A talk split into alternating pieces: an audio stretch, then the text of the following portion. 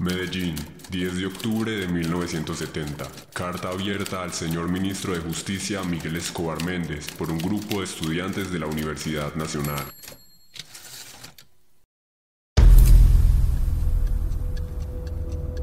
Señor ministro, hemos visitado la cárcel de la ladera de esta ciudad de Medellín y hemos continuado tratando de hacer lo que está a nuestro alcance para ayudar en algo a estos seres humanos que viven en un rincón abandonado de la ciudad y al parecer olvidado también por la justicia colombiana.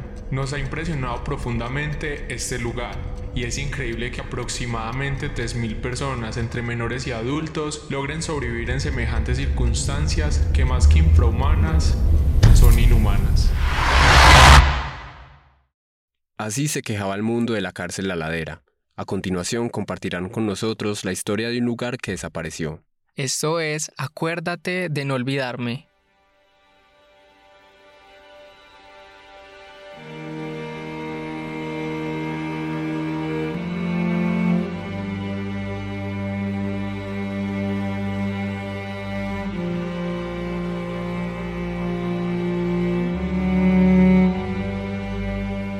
Corría el año 1921 cuando la estructura de la cárcel celular de varones La Ladera era impuesta sobre las calles de la Comuna 8 en Medellín. La cárcel contaba con fábricas de zapatos, escobas y muebles, además de espacios para artesanía, ebanistería e industria de colchones y plástico. Asimismo, La Ladera tenía un grupo de artes escénicas que montó muchas obras, entre ellas la representación de la Semana Santa en el año 1972.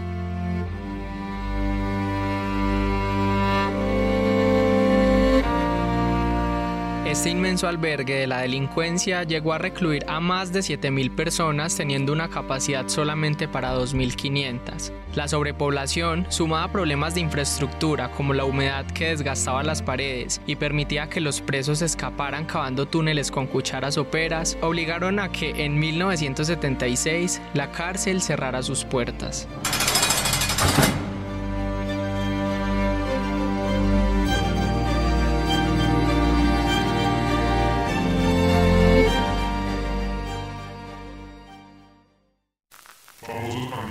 Como Tolinas, El Moro Trejos, Raúl Loaiza, Calzones y Tío Fijo pasaron largas temporadas en la ladera.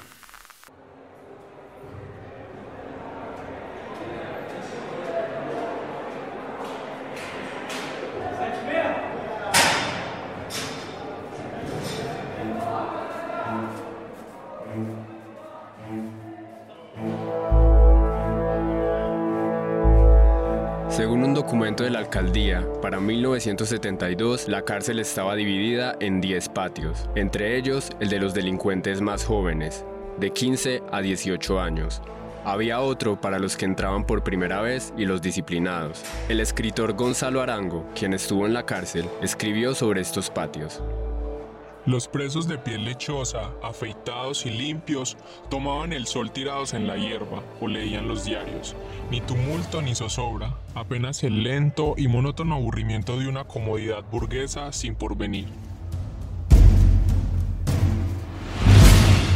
El patio más temido era la Guayana, conocido como el Callejón de la Muerte. Allí estaban los hombres más peligrosos, los que ni siquiera podían asistir a la misa por cuestiones de seguridad del personal. Los reclusos de la Guayana no podían leer, ni escuchar radio, ni fumar, y mucho menos recibir visitas. Algunos vecinos cuentan que pasar por la ladera era como pasar por el infierno. Al miedo que provocaban los reclusos se sumaban los gemidos de dolor que llegaban hasta las casas vecinas a causa de los castigos y las torturas.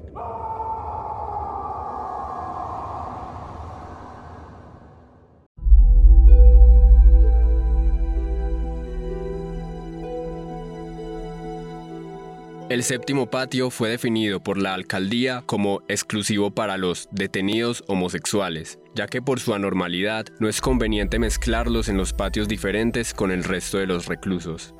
Hasta 1930, Medellín se relacionó de manera singular con la homosexualidad y a los travestis se les denominaba como locas o falsas mujeres, porque no existía otro concepto en ese momento. Estas falsas mujeres estaban casi siempre en bares del sector de Guayaquil, espacios que eran considerados como zonas de fuga, en los que se permitía en juego burlesco y la crítica a una sociedad regulada por el machismo y la iglesia. La prensa sensacionalista fue indispensable para la creación de imaginarios colectivos que idealizaban a los homosexuales como depravados y sátiros. Por ejemplo, el semanario Sucesos Sensacionales, que circuló entre 1954 y 1976, dedicó 78 de sus 100 números a noticias sobre los que sus columnistas llamaban pervertidos y que, por ser personajes que rompían las normas de una supuesta identidad normal, merecían ser llamados con esos calificativos insultantes, fortaleciendo su exclusión de la sociedad. Estos personajes aparecían en el semanario porque estaban vinculados a situaciones de escándalo, peleas, hechos delictuosos o simple e injustamente por sus transgresiones identitarias. Uno de estos casos es el de Ruth o Alberto Areiza, de acuerdo a un artículo del colombiano en 1959, este individuo fue capturado más de tres veces en Guayaquil y en la autopista norte por el simple hecho de estar vestido como mujer. Se hacía llamar Ruth y en todas sus capturas era trasladado a la ladera, pero siempre era dejado en libertad por el pago de fianzas o buena conducta. También se recuerda el caso de un grupo de falsas mujeres que en 1940 fueron llevadas a la cárcel La Ladera y solo fueron dejadas en libertad con el compromiso de que cuando salieran no volvieran a vestirse como mujeres. De acuerdo a Guillermo Cano, quien recopiló el caso en su libro Raros, estas falsas mujeres nunca cumplieron el trato y se siguieron vistiendo con faldas y maquillándose la cara. Era una afirmación libertaria, por más que la sociedad quisiera corregirlas.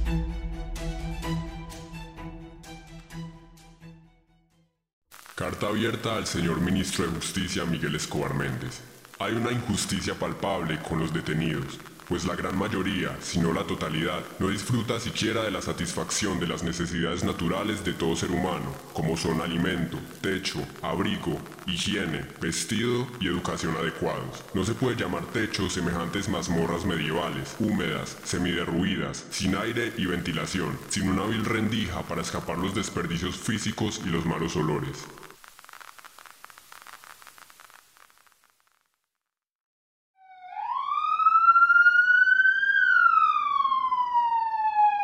Son las 6 de la tarde del 30 de enero de 1976.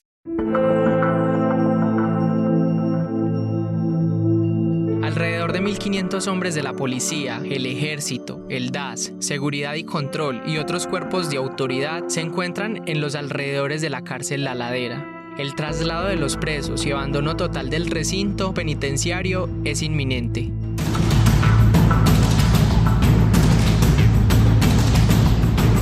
Son usados desde buses hasta camiones de basura para transportar a los reclusos. Ellos mismos debieron lavar estos transportes antes de partir a su nuevo destino, el centro penitenciario de Bellavista. En las celdas quedaron muchas revistas, periódicos, cartas, diarios, apuntes y retratos de seres queridos.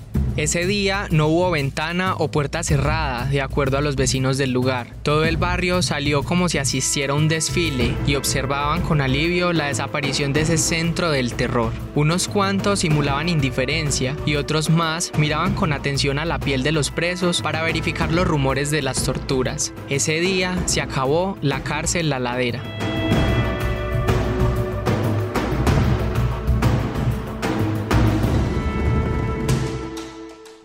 ¿Qué han hecho los grandes empresarios de Medellín por los recluidos en la ladera? ¿Qué han hecho las empresas públicas? ¿Qué han hecho los señores obispos? ¿Qué han hecho los llamados curas rebeldes? ¿Qué hemos hecho todos nosotros los que formamos parte de esta sociedad? Simplemente hemos echado al olvido.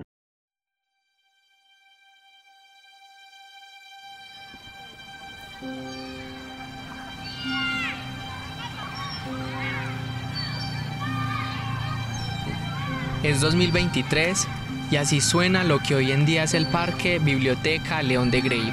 La estructura imponente de la cárcel quedó desalojada. Varillas y trozos de cemento fueron robados y solo quedaron los arcos de la entrada principal. El lugar estaba en ruinas y el barrio presentaba índices altos de criminalidad. Se formaron pequeñas bandas que más adelante crecieron uniéndose al paramilitarismo. En 1994 se removieron las ruinas y se construyó un parque deportivo con piscina. El deporte se apoderó del barrio. En el 2004 se aprobó el Plan Maestro para los Servicios Bibliotecarios en Medellín, en el que se proponía la creación de bibliotecas como centros de desarrollo comunitario y en el 2007 se inauguró el Parque Biblioteca León de Grey, justo sobre el lugar en el que quedaba el casino de los guardias de la cárcel. Ahora se ofrecen talleres para aprender a escribir, leer y compartir historias, así como para reconstruir la memoria de los sectores de Medellín y sirve como un punto de convergencia para los vecinos de las comunas cercanas. Los vecinos se apropiaron del lugar y ya no hay miedo. No hay gritos, no hay terror, pánico ni sollozos de presos torturados. Al contrario, hoy los niños juegan, los perros ladran, los libros educan y la piscina refresca a los más de mil visitantes diarios de este parque. Eso durante el día, porque durante la noche... Cuando nadie puede ver... La lujuria aprisiona de nuevo a los hombres de la zona. El patio, que antes era destinado únicamente a los homosexuales, hoy está abierto al público, solo que ya no hay cárcel ni guardias y solo funciona de noche. El cruising se refiere a una práctica sexual en la que una persona acude a un lugar público como parqueaderos, parques, calles solitarias, entre otros, con el fin de encontrar a alguien para tener encuentros sexuales. El cruising se lleva a cabo generalmente en las noches, manteniéndose en anonimato. Estos sucesos se dan de manera ocasional o solo una vez, y es un término acuñado más que todo por la comunidad homosexual. El historiador Tim Blanning habla que este término viene del holandés cruisen. En su momento era una palabra clave o secreta que solo manejaban las personas gay. Anteriormente dos hombres se encontraban, mencionaban la palabra y de esa manera se reconocían, entendiendo que estaban seguros ante algún ataque de un individuo heterosexual. Actualmente existen páginas web o perfiles en Twitter que se dedican a publicar información o a planear encuentros en la ladera. Por ejemplo, el usuario arroba azúcar 21 publica en eventos GayMed. Chimba cruising bien nocturno por la ladera. Alguien lo ha hecho. Vamos. También páginas como www.gays/cruising.com publica reseñas, horarios, afluencia e incluso el nivel de intimidad. Para este sitio web, la ladera tiene un nivel de intimidad alto. Además, según esta página se puede hacer de todo. Tienen un mapa para llegar al lugar y toda esa información la acompañan comentarios de usuarios como el de arroba fernandocr20 que dice Vamos. Ahora solo hay que bajar la mirada. y ver cómo en los verdes pastos que dan vida al predio se levantan frondosos árboles que dan sombra a los gusanos de látex, que yacen tirados en el piso a la vista de todos los visitantes.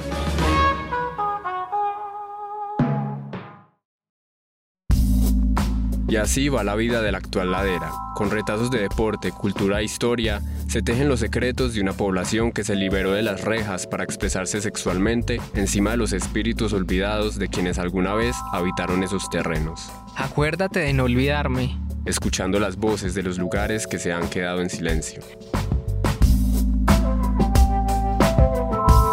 Casi se nos olvida. Nosotros fuimos Mateo Díaz Y Tomás Mejía.